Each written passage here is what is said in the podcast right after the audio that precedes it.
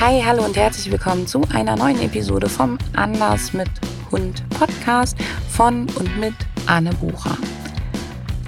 Arbeitet ihr eigentlich auch mit Problemhunden? Diese Frage hat mir unlängst eine Interessentin für die Anders mit Hund Ausbildung gestellt. Und kannst du dir schon denken, was meine Antwort ist? Ganz ehrlich, mein Beziehungsstatus zum Begriff Problemhunde ist tatsächlich sehr kompliziert. Ich verstehe es total, dass Menschen das Leben mit ihrem Hund als Belastung empfinden und dass sie nur Probleme sehen. Ich verstehe es, dass ein Hund einem Probleme bereitet und dass man vom Zusammenleben des Hundes mit dem Hund enttäuscht ist, dass man überfordert ist, dass es einen einfach zu viel abverlangt, dass man es sich anders vorgestellt hat. Keiner von uns hat sich einen Hund angeschafft, nur damit sich das Leben ab sofort nur noch um den Hund dreht, sondern immer haben wir dahinter den Wunsch nach einem Gefährten, der mit uns Dinge unternimmt, der mit uns schöne Erlebnisse teilt, mit dem wir unterwegs sein können. Und wenn dann ein Hund kommt, dem die Umwelt, das Leben, all diese Sachen zu viel sind und der entsprechend Probleme zeigt, dann puh, dann ist es ganz schön heavy und das ist eine enorme Belastung. Es raubt Zeit, es raubt Energie, man macht sich Sorgen, man weiß nicht, wie es weitergeht und man steht vor einem Berg an Arbeit. Ich kann auch nachempfinden, dass man bei einem Blick auf Social Media oder auch wenn man durch die Straßen läuft, das Gefühl hat, der eigene Hund ist ein Problemhund und ansonsten gibt es vor allen Dingen eins, nämlich Sonnenscheinchen. Gefühlt hat man sozusagen den Griff ins Klo gemacht. Klar, ich streite gar nicht ab, dass du deinen Hund liebst und dass du den Hund auch nicht mehr hergeben oder tauschen willst. Aber mal ganz ehrlich, Butter bei die Fische. Wie oft habe ich in den ersten Jahren mit der Mini und der Nayeli gedacht, ich schaff das nicht. Ich kann das nicht. Dafür bin ich nicht gemacht. Ich kriege das nicht unter und gleichzeitig mich so verantwortlich gefühlt dafür, das zu ermöglichen und immer im Hinterkopf diesen Gedanken gehabt, ja, wer nimmt denn bitte so einen Hund? Wo sollen die denn hingehen? Es bleibt mir doch gar nichts anderes übrig, als diese Situation irgendwie zu meistern. Und in den letzten Wochen vor allen Dingen seitdem wir uns von beiden Hunden verabschieden mussten, haben wir viel darüber gesprochen, was für ein Hund passt jetzt in unser Leben. Möchten wir gerade einen Hund? Und wir sind auch dazu gekommen, dass wir jetzt gerade eigentlich beide aus verschiedenen Gründen gar nicht die Kapazitäten hätten, nochmal Hunde aufzunehmen, die mit unserem Leben und unserem Alltag so straucheln. Im Moment könnten wir das nicht stemmen und nicht leisten, einfach weil bei uns privat und beruflich so viel los ist und wir ja jetzt wissen, welche Arbeit da auf uns zurollt.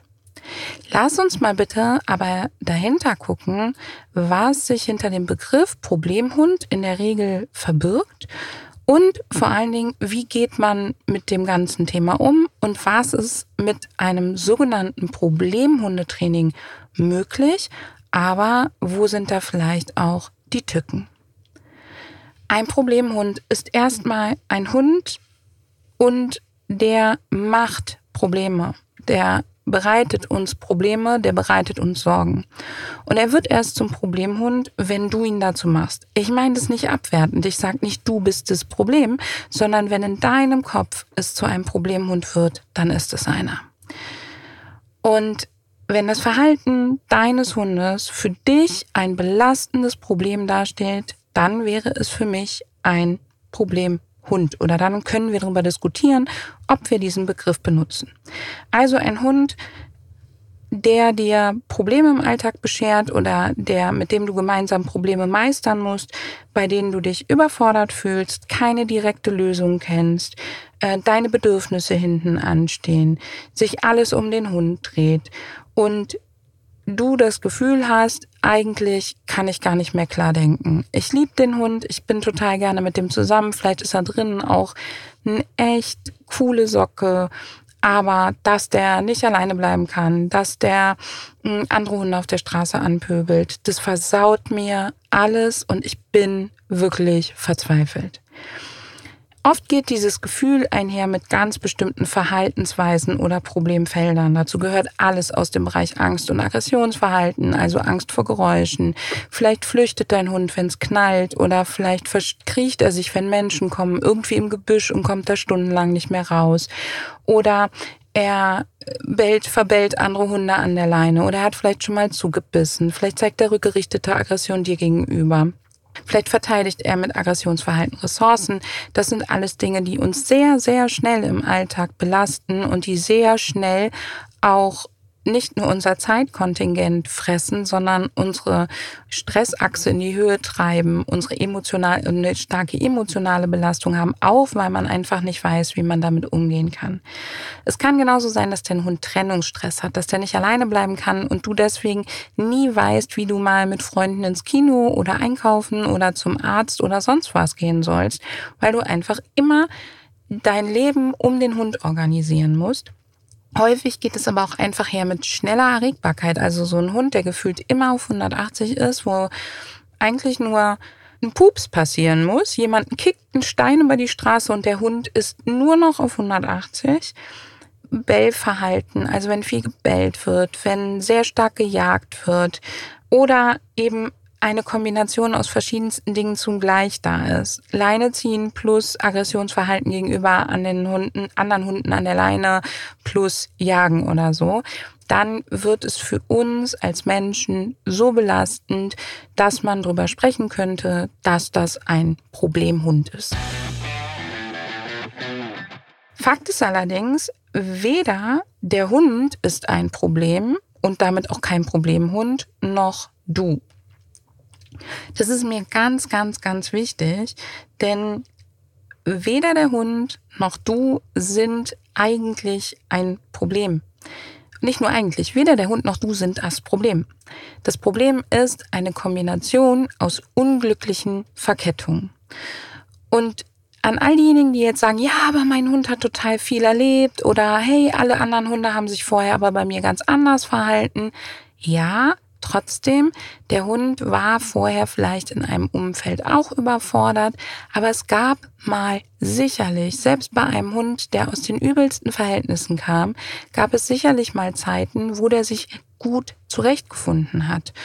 Und dass dein Hund zum Beispiel in einer kleinstädtischen Reihenhaussiedlung nicht zurechtkommt, heißt nicht, dass der nicht zum Beispiel in freilaufend irgendwo im Hinterland in Rumänien total gut zurechtgekommen ist und sich dort sicherer und wohler gefühlt hat.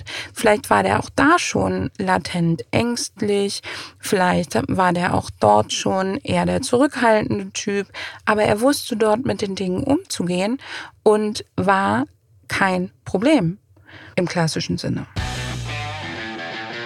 Also, weder der Hund ist ein Problem, noch du. Keiner von euch trägt die Schuld, sondern du trägst die Verantwortung und ihr beide habt gemeinsam ein Problem. Und es liegt an der Kombination von vielen Dingen. Dazu gehört eure Erfahrung, eure Lerngeschichte, eure Lebensvorstellung, was normal ist im Leben, also was gängig ist und was nicht die Situation, in der ihr lebt, die Dinge, mit denen ihr zurechtkommt oder eben auch nicht, wie ihr damit umgeht und wie ihr das Ganze bewertet. Also an eurem gesamten System. Und wenn es in einem System zu ungünstigen Konstellationen kommt, dann wird es eben zur Belastung für alle Beteiligten. Dann gibt es ganz viel Sand im Getriebe, dann wird ganz viel Energie verbraucht. Und wenn das dann sozusagen du bist vielleicht, ich mache jetzt irgendein Beispiel, du bist ein Forscher, schneller Typ, der gerne schnell durch Gassi geht und sportlich mit dem Hund unterwegs sein will, sich gerne mit Freunden trifft, den Hund gerne dabei haben möchte, vielleicht auch mal gerne in den Biergarten geht. Und du bist an einen Hund geraten, der eher zurückhaltend ist, der Zeit braucht, der wenn er nicht alles ganz in Ruhe erkunden kann, eher Angstzustände kriegt, der dann eher wenn er nicht alles ganz in Ruhe erkunden kann, in so eine Art Fluchtmodus fällt und immer schneller wird, dann schaukelt sich das gegenseitig hoch. Wenn du jetzt auch noch in einem Umfeld lebst, wo es laut, trubelig, hektisch ist, dann kann das das Ganze noch begünstigen. Das heißt, es schaukelt sich verschiedene Dinge zusammen, schaukeln sich hoch. Ganz häufig höre ich dann an der Stelle, ja, aber der Tierschutzverein oder der Züchter hat mir gesagt, das war ein ganz robuster bei ihm. Und dann kommt immer von mir, ja, in dem Umfeld, wo der Hund mit den vertrauten Dingen umgegangen ist, wo er gelebt hat, da hatte er seine Strategien. Aber durch den plötzlichen Umzug oder durch das Ankommen bei dir und deine Vorstellungen und seine Vorstellung davon, wie ein Leben normalerweise aussieht, ist da einfach was aufeinandergeknallt, was so nicht funktioniert. Und wenn der dann noch sein Päckchen mitbringt an Lernerfahrung, dass man besser zum Beispiel Menschen aus dem Weg geht, die auf dem Bürgersteig schnell auf einen zulaufen oder dass andere Hunde kacke sind oder dass, wenn es knallt, man besser aus dem Weg geht oder, oder, oder, dann gibt es halt noch diese Lernerfahrung dazu, die alle zusammen potenziert eben die Probleme ausmachen. Das Coole daran ist, vielleicht hast du jetzt das Gefühl, oh mein Gott, dann kommt ja alles zusammen. Das Coole daran ist, je mehr Faktoren daran beteiligt sind, dass es ein Problem gibt, desto besser können wir dran arbeiten. Denn in einem System kann man immer was ändern. Und keine Sorge, du musst dafür gar nicht umziehen oder deine Nachbarn auf den Mond schießen oder sonst irgendwas, sondern wir können ganz häufig damit rumspielen, daran Veränderungen machen, dass wir nach und nach an verschiedenen Punkten Stück für Stück optimieren. Das kann zum Beispiel ähm, sein, dass wir den Spaziergang strukturieren, dass wir dein Gehtempo mit dem Hund verändern, dass wir die Leinenlänge verändern, dass wir die Uhrzeiten ein bisschen verändern, dass wir verändern, wie du spazieren gehst, dass du vielleicht nicht mehr Runden gehst, sondern Strecken oder umgekehrt. Es kann sein, dass man Spaziergänge ein bisschen verkürzt, ein bisschen verlängert. Es kann sein, dass man bestimmte neue Signale aufbaut. Es kann, also es kommt ganz, es kann sein, dass man Fütterungszeiten verändert. Es kann sein, dass man Fütterungsmengen verändert. Also nicht nur zum Beispiel jetzt eine Portion am Tag groß, sondern viel kleine. Das heißt, dieses ganze Lebenskonstrukt kann man an vielen, vielen Stellen verändern, um dem Hund zu helfen, im System besser klarzukommen. Diese Änderungen sind gar nicht so groß häufig, wie du denkst. Manchmal kann es temporär oder auch lange, länger dauernd so sein, dass man wirklich deutlich was ändern muss. Aber ganz häufig sind es kleine Optimierungen. Und das eigentliche Problem ist, dass wir Menschen, wenn wir in dieser belastenden Situation stecken und einmal diese Wucht von einem schwierigen, anstrengenden Leben mit Hund auf uns eingebrochen ist, dass wir selber gestresst sind und unter Stress an bestimmte Gehirnregionen nicht mehr drankommen, die dafür da sind, solche Dinge eben genau zu analysieren, systematisch anzugehen, zu präzisieren und daraus einen Plan zu bauen, was können wir denn heute ändern und wie können wir das ändern? Also einmal sind wir Menschen häufig gar nicht mehr in der Lage, dieses systematisch Denken durchzuführen, wenn wir so gestresst sind von der Situation. Dann fehlt dir vielleicht auch das Fachwissen, was gar nicht schlimm ist. Dafür gibt es ja Profis. Und häufig kommt noch ein Aspekt dazu, der dann wieder auf deiner Seite ist, nämlich häufig fehlt uns der Glaube dazu, dass kleine Maßnahmen viel im Leben verändern können. Ich habe schon so oft erlebt, dass Menschen vor mir standen und sagen, ja, aber Anne, das kann doch jetzt nicht die Lösung sein. Und ich gesagt, nein, es ist auch nicht die Lösung, aber es ist der erste Schritt in die richtige Richtung. Und den machen wir jetzt und dann etablieren wir den und gucken nach einer Woche oder nach zwei, drei, vier Tagen, ob das wirklich dieser Effekt jetzt ein einmaliger ist oder ob das ein paar Tage anhält. Und wenn er anhält, dann nehmen wir uns das nächste Bausteinchen vor und dann ändern wir das. Und wenn er nicht anhält, dann bauen wir den eben zurück und bauen was anderes um. Das heißt, da ist so ein bisschen natürlich eine Erfahrung und eine Systematik dahinter und ein guter Blick für das Mensch-Hunde-Team, wenn man diese Schritt-für-Schritt-Optimierung macht. Aber da ist auch so ein bisschen Versuchen bei. Und das ist was, da brauchst du einfach jemanden an der Seite, der ganzheitlich denkt im Sinne von, er versteht, dass du, der Hund, die Umwelt, die Situation, in der er lebt, deine Ziele, was du mit dem Hund eigentlich willst, wo deine enttäuschten Erwartungen sind, dass all diese Faktoren zusammen ein System bilden und der für dich das System im Auge behält und so ein bisschen weiß, wenn ich jetzt an dem Zahnrad drehe, dann hat das an anderen Stellen auch Auswirkungen. Und je belastender die Situation für dich ist, desto mehr lautet meine Empfehlung, lass dich begleiten und lass dich vor allen Dingen von jemandem begleiten, der wirklich diesen gesamten Blick hat. Das Problem an klassischen Problemhundetrainings, wie du sie unter dem Begriff in Vielzahl im Internet findest, ist, es sind eigentlich immer dieselben Maßnahmen. Entweder der Hund wird erzogen und gefügig gemacht, vielleicht sogar in so einer Art Camp gegeben. Er lernt dabei allerdings vor allen Dingen, dass seine Emotionen und Bedürfnisse nichts wert sind. Er wird unterdrückt. Er wird in überfordernde Situationen gebracht und soll dann sein Verhalten anpassen. Alles, was er falsch macht, wird ihm verboten, aber es wird ihm eigentlich nicht richtig mitgeteilt, was er stattdessen tun kann. Und vor allen Dingen wird die emotionale Lage nicht geändert. Das heißt, hier wird rein auf ein Funktionieren vom Hund gesetzt. Und der Hund wird gerade gebogen, der wird gerichtet. Oder es ist so, der, dass der Eindruck vermittelt wird, dass du nicht richtig bist, dass du eben genau dieses Erziehen nicht richtig machst, dass du deinem, dass dein Hund dir auf der Nase rumtanzt, dich kontrolliert, manipuliert, was auch immer, weil du dich nicht durchsetzt, weil du nicht konsequent bist, weil du eben Dinge zulässt, die man nicht macht. Ich mm, gibt so zwei klassische Beispiele, so ja, ich lasse meinen, es sind so klassische Sätze, die ich immer wieder höre. Ja, mein Hund, wenn ich nach Hause komme, springt er mich bei der Begrüßung an. Das ist ja schlecht. Ich weiß das. Ist das der Grund für meine Probleme oder ist das der Grund, dass der auf die Couch darf? Und dann muss ich immer schmunzeln und sagen, das ist auf keinen Fall der Grund. Weder das eine noch das andere ist der Grund. Und es ist auch nicht ungehorsam.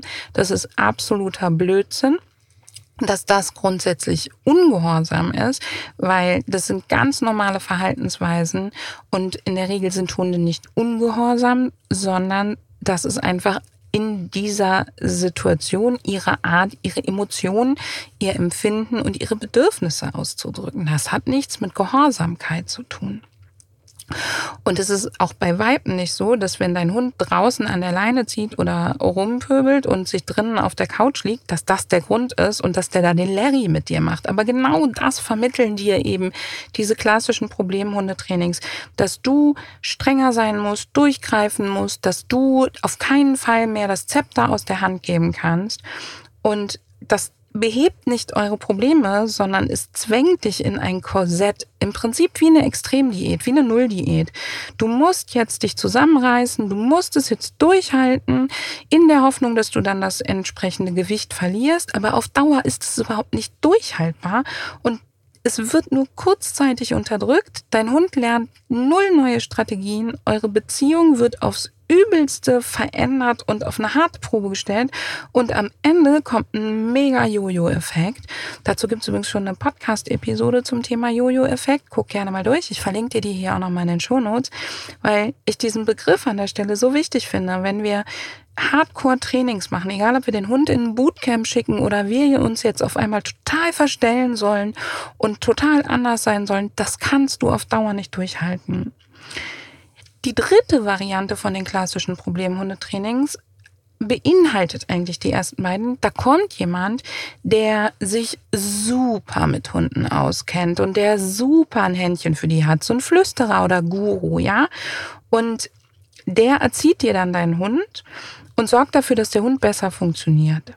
Und auch hier wird der Hund unterdrückt, erzogen, als falsch dargestellt, korrigiert, aber am Ende hast du in bekommst du einen gehemmten Hund zurück, vielleicht sogar einen traumatisierten, der ein nervliches Wrack ist. Und du bist total darauf angewiesen, dass diese Person den Druck aufrecht erhält oder du lernst diesen Druck aufrecht zu erhalten. Und das bringt dich ja im Alltag nicht weiter. Bei all diesen Wegen steht, und es ist leider so, wenn du bei Problemhundetraining im Internet guckst, es steht das Funktionieren des Hundes im Vordergrund. Es ist noch immer mehr wert, wenn ein Hund vernünftig Sitz oder Platz machen kann und auf der Stelle verweilt und gehorsam ist, als dann, wenn ein Hund zum Beispiel erkennt, boah, mein Gegenüber hat ein Problem, sich abwendet, weil er eine gute Sozialkompetenz hat, dich ab, sich von alleine abwendet und einen Bogen drumherum geht.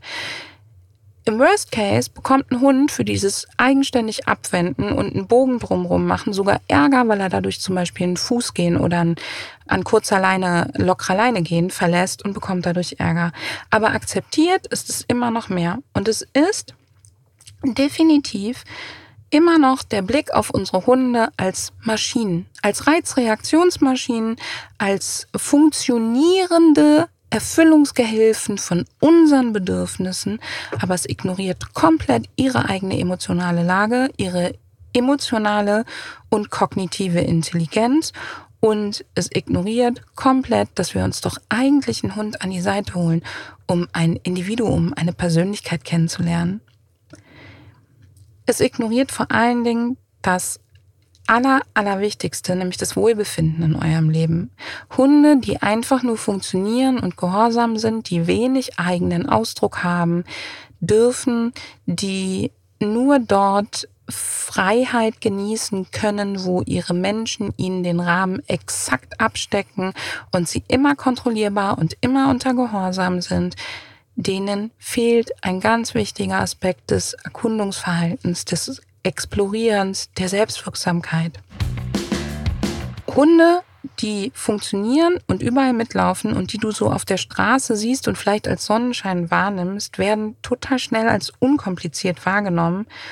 Und natürlich kann es sein, dass da wirklich mal ein Hund ist, den du da siehst, der super zufrieden ist und total glücklich mit seiner Familie lebt und Vielleicht war es bis dahin ein langer Weg. Also wenn du mich im letzten Jahr mit meinen Hunden irgendwo getroffen hättest, hey, das war easy peasy. Das sah so aus, als würde da null Arbeit hinterstecken, null Mühe. Ähm, das war einfach nur noch lustig und schön. Aber da steckte eine ganze Menge Arbeit hinter, viele, viele Jahre und auch nicht nur Arbeit im Sinne von Training, sondern Arbeit im Sinne von Persönlichkeitsentwicklung bei mir, im Sinne von Loslassen üben, im Sinne von emotionaler Veränderung bei den beiden. Also ganz, ganz viele Aspekte. Wenn du so einen Hund siehst, freu dich für die Leute, freu dich für den Hund, denn da hast du was ganz Seltenes und Schönes. Ganz oft verbergen sich nämlich hinter diesen scheinbaren Sonnenscheinchen zwei andere Sachen. Entweder, dass es sich um einen Hund handelt, der in dem Kontext ganz gut zurechtkommt, aber dafür andere Baustellen hat. Also wenn du den auf der Straße siehst, dass er da eben zurechtkommt, aber dass der zum Beispiel Trennungsstress hat oder andere Probleme. Oder es kann sein, dass es sich um einen gefügig gemachten Hund handelt. Auch wenn du das Gefühl hast, ach, der ist glücklich und der trägt doch da sein Stöckchen und der läuft so lustig voraus. In dem Kleingedruckten der Körpersprache findet man in der Regel Zeichen von Anspannung, Konflikten, Hemmung, Angst, Übersprungverhalten und all diesen Dingen. Und das ist, finde ich, immer ultra, ultra traurig immer dann, wenn ich zum Beispiel sehe, dass Menschen sehr viel Energie darauf verwenden, dass der Hund in einem ganz exakten Rahmen gehalten wird. Also wenn die sowas sagen, wie wenn er weiter als fünf Meter weiter ist, weg ist oder 15 oder was auch immer, dann habe ich den ja nicht mehr unter Kontrolle. Der darf sich auf keinen Fall weiter bewegen als das, weil sonst verliere ich die Kontrolle. Dann weißt du eigentlich, dass dieses Team auf Gehorsam und Kontrolle gesetzt hat und der Hund zurechtgerückt wurde, zurechtgebogen wurde und dass das für den Hund massive Folgen hat, was das Wohlbefinden angeht.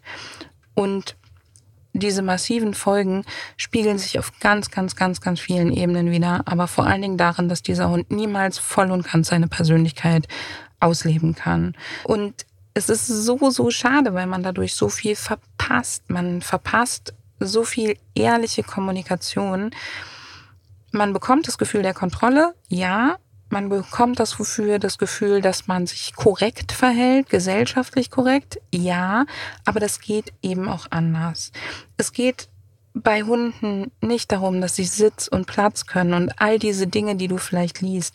Ganz ehrlich, ein Hund kann aus dem Sitz genauso schnell losschießen hinter einem Reh her oder auf eine Straße wie aus einem Steh oder aus einem Gehen oder sonst was. Es ist rein das gesellschaftliche Bild vom Sitz, das besser ist. Und immer wenn du merkst, es geht rein um die Kontrolle, es geht rein darum, dass die Hunde funktionieren. Es sind Hunde, die zum Beispiel nervös werden, wenn der Mensch ihnen nicht sagt, was sie tun sollen, wenn sie ein bisschen freier und kreativer sein sollen, dann ist es so, dass eine der beiden Seiten sich unterordnet und die andere sich überordnet. Und es ist für beide Seiten ultra anstrengend, denn der, der sich überordnet, muss permanent die Umwelt im Auge behalten und für den Hund alles, alles im Griff haben und der, der sich unterordnet, kann nie sich entfalten. Und es wird nie zu einer ehrlichen, offenen Kommunikation führen. Und es wird nie zu einem echten Wohlbefinden miteinander, sondern man wird sich miteinander arrangieren. Das ist so ein bisschen wie, naja, weißt du, so eine, so eine Ehe, die man aus, nicht aus Liebe, sondern aus Verpflichtung aufrechterhält. Und wo man sich dann halt so arrangiert, weil es halt Kinder gibt oder weil man halt sich nicht trennt oder so. Und das ist etwas, was ultra, ultra schade ist, denn es wird dazu führen, dass du deinen Hund immer im Auge haben musst, dass du immer dafür sorgen musst, dass er zurechtkommt und keinen Blödsinn macht.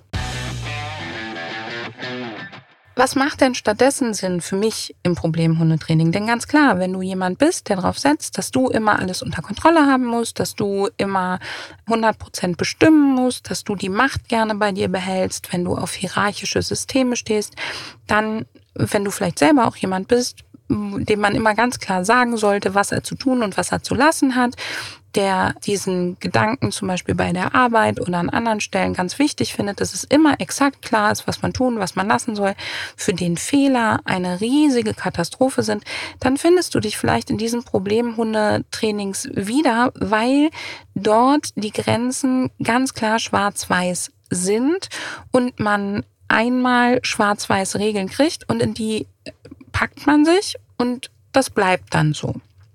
Für mich ist es definitiv eine Katastrophe. Ich möchte so nicht leben. Und für mich ist damit auch ganz, ganz sonnenklar, ich will keinen Hund, der einfach nur funktioniert, sondern ein Hund, der sich gut fühlt und der sich sicher durch meinen Alltag bewegt. Sicher für sich, sicher für mich, sichere für andere. Und dem ich gar nicht konkret sagen muss, hey, geh bitte auf die Seite und setz dich hin, wenn jemand vorbei will, sondern der lernt von alleine das zu zeigen, was für ihn in Ordnung ist. Also zum Beispiel auf die Seite zu gehen, aber sich nicht hinzusetzen oder zu mir zurückzulaufen oder wie auch immer. Der also einen Weg gefunden und gelernt hat, sich mit den Dingen zurechtzufinden. Ich möchte einen Hund, der mir auch mitteilen kann, dass ihm Dinge gerade nicht passen und mit dem zusammen ich dann gucken kann, alles klar, da kommt ein anderer Hund entgegen, du willst dich gerade nicht an den Wegesrand begeben, dir geht's damit nicht gut, warum auch immer. Du möchtest den im Auge behalten, dann machen wir das eben anders. Wir finden miteinander Wege.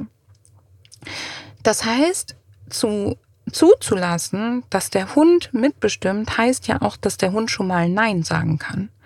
Meine Hunde konnten das nicht immer. Es gab Momente, in denen habe ich gesagt, alles klar, ich habe dein Nein gesehen, wir machen das dennoch. Hat sich bei mir nie gut angefühlt, waren dann aber so Momente, wo ich es einfach doof fand, auf der Mitte von der Straße sitzen zu bleiben oder sonst was. Aber das waren die wenigsten Momente und wenn, dann haben wir das über gut auftrainierte Signale aufgelöst. Also ein Hund, der sich über sein Wohlbefinden und über das Zurechtfinden in seinem Alltag und eine seine erfüllte Bedürfnisse verständigen kann, also der darüber verfügt und sich mit uns verständigen kann, der entwickelt automatisch ein viel dickeres Nervenkostüm und kann somit auch mit unvorhergesehenen Sachen, die ich niemals trainiert habe, viel, viel besser zurechtkommen. Viel, viel besser.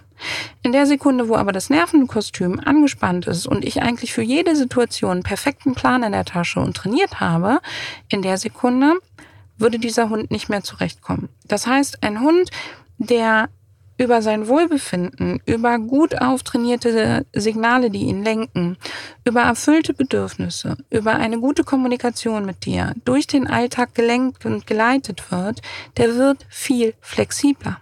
Mit dem kannst du viel, viel, viel, viel mehr erleben. Und dann sieht es auf einmal unspektakulär und langweilig aus. Aber dahinter steckt eben eine ganze, ganze Menge. Nur ist es eben kein klassisches Übungen absolvieren und trainieren, sondern eine ganze Menge anderes. Achten auf die Bedürfnisse des Hundes. Auseinandersetzen mit dem Individuum. Trainieren von bestimmten Routinen, Trainieren von bestimmten Verhaltensweisen unter Signal. Entspannungstraining integrieren. Veränderungsprozesse wahrnehmen, dokumentieren. Wenn diese Aspekte alle dahinter stecken, wenn also ein Problemhundetraining darauf aufbaut, dass man sich erstmal anguckt, hey, ich sehe da einen Hund, der gerade nicht anders weiß, seine Bedürfnisse zu befriedigen oder klar zu machen, indem der als, als zu Aggressionsverhalten zu greifen. Oder ich sehe da einen Hund, dem bleibt gerade nichts anderes übrig, als zu flüchten. Der, dem fällt nichts anderes ein. Der kommt mit der Situation nicht zurecht. Was kann ich tun, damit es dem Hund erstmal besser geht, damit der erstmal gestärkt wird, damit er ein dickeres Fell entwickelt, damit er eine längere Zündschnur entwickelt. Und dann zu gucken, okay, ich habe jetzt eine längere Zündschnur, ich habe ein dickeres Fell, dem geht es besser. Und jetzt gucke ich hin, wo in meinem Alltag kann ich nochmal an Schräubchen drehen, wo wir einfach gerade Fell, dicke Haut oder Energie lassen, die wir eigentlich bräuchten. Wie kann ich mich anders verhalten? Wie kann ich dann bestimmte neue Strategien mit meinem Hund trainieren? Jetzt, wo der ein dickeres Fell hat, jetzt, wo der weniger gestresst ist, jetzt, wo es dem einen Tick besser geht, wird der ja auch besser lernen können und mit mir besser trainieren kann und so weiter, dann hast du eine nachhaltige Veränderung, die dauerhaft greift und die eben keinen Jojo-Effekt hat. Das heißt, das wäre immer mein Weg. Das ist unsere Brave-Methode, falls du das jetzt noch nicht erkannt hast, bei der wir immer da erstmal damit anfangen zu gucken, wie können wir das Mensch-Hunde-Team, wie können wir das Individuum stärken, welche Bedürfnisse sind da unerfüllt.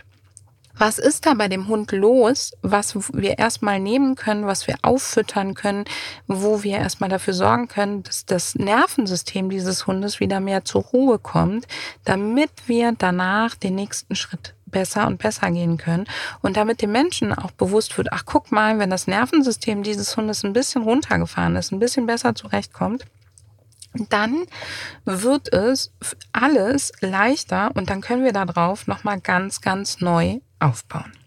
Damit das gelingt, muss man sich mit dem Individuum Hund, der bei einem lebt, auseinandersetzen. Und zwar im Hier und Jetzt. Gar nicht mit der Geschichte, wenig mit der Rasse, ein bisschen mit der Körperform, ein bisschen mit dem, wie bewegt er sich, was könnten die Bedürfnisse im Alltag sein, wie geht es dem, sondern mit dem Individuum im Hier und Jetzt. Das ist wie ein gutes Gespräch, was immer wieder geführt wird, auf Augenhöhe, auf einer wertschätzenden Art, auf eine Art, wo du dir den Hund anguckst und dir überlegst, was könnte der jetzt brauchen.